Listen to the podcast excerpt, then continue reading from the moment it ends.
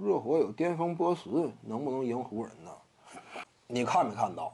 这就是球员的差距呀！你说什么？热火队一旦说给一个巅峰期波什的话，能不能拿下这个湖人队呀？拿下这个有点夸张，对不对？插进去一个克里斯波什，你说完全就拿下，不至于。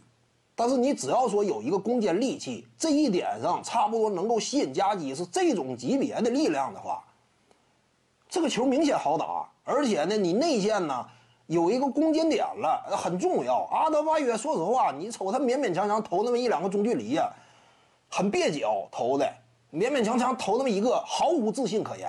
投完之后感觉就要丢，就要抢前场篮板，浓眉哥稳稳拿下。就是阿德巴约啊，这种进攻能力还是太过于逊色。但是你再看当年克里斯波什，真说打季后赛扮演第一核心的角色，效率不至于太惨。而且进攻端呢有支柱可以支撑了，体系跑不出来的话，波什当年什么层次？身高臂长，对不对？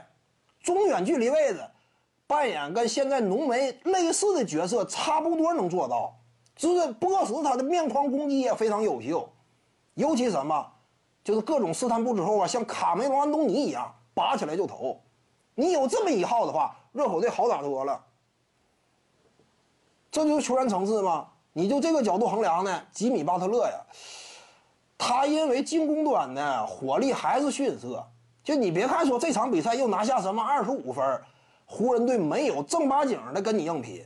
严格来讲啊，包括上一场比赛下半场之后，湖人队没有说我玩命跟你打，因为赢能够明显感受到这个差距挺悬殊嘛。你这块击嘁啦咔嚓倒下一片，差距挺悬殊，没有明显的。完全的采取那种硬碰硬的姿态，才让你打出这种数据嘛？这是湖人队一开始阶段啊，严防死守。你看巴特勒好使不好使，费劲了。所以呢，就巴特勒他仅就进攻端这个能力啊，低于克里斯波什都。就巴特勒进攻端，就给人感觉这种，呃，直接的打法上，施加给一支球队的进攻端的意义啊，都差劲。徐静宇的八堂表达课在喜马拉雅平台已经同步上线了，在专辑页面下您就可以找到它了。